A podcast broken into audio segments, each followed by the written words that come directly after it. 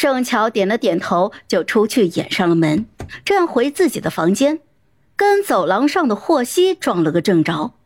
他刚下楼去烧了一点水，正端着水杯往屋子里走，看见盛乔的时候，脚步顿了顿，淡声招呼说：“还没睡啊？陪笑笑打了几把游戏，早点睡啊，晚安。”晚安。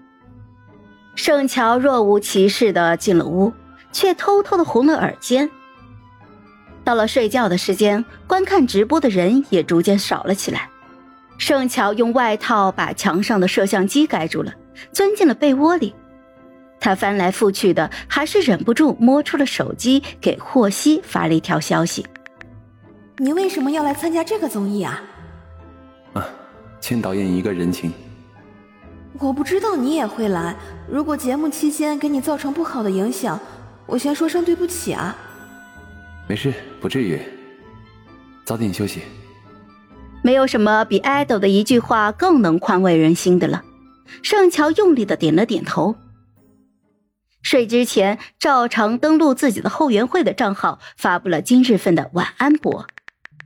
上线的时候，发现自己的微博账号和后援会的账号的粉丝都涨了十几万。后援群里面，大家就问。会长，乔乔的第一天直播结束了，我们要剪一个 cut 版吗？要，网宣组的组长去负责这件事。现在呢，可以招募一些会视频剪辑的粉丝进网宣组了，不过要严格把关筛选哦，在精不在多。安排完后援宣传的任务，盛乔终于可以睡觉了。他没有睡懒觉的习惯，早上七点多钟，神武钟就自动醒了。洗漱完之后，出门的时候，楼道间的各个房门都还紧闭着。他轻手轻脚的下了楼，给自己煎了个蛋，热了一杯牛奶。吃完之后，打开王者荣耀，准备打一把游戏提提神。刚一登录，就收到了霍希发来的组队邀请。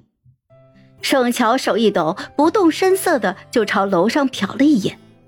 接受邀请之后，就开始征战王者峡谷了。赢了两把，盛乔趁着复活等待的时间，在游戏公屏上打字：“下来吃早饭吗？”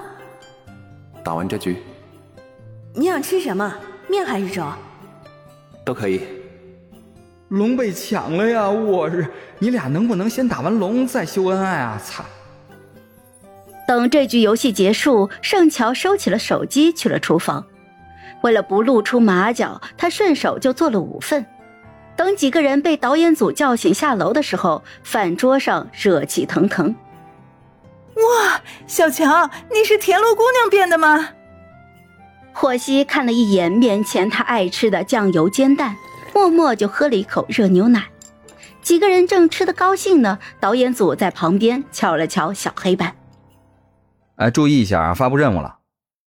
还有任务。”晚上会有神秘客人过来啊！你们负责招待。客人离开时会对你们的服务做出评价，五星好评奖励生活费，三四星中评没有奖惩，一二星差评扣生活费。招待客人？不对啊，导演，之前来的时候没说还有客人的呀。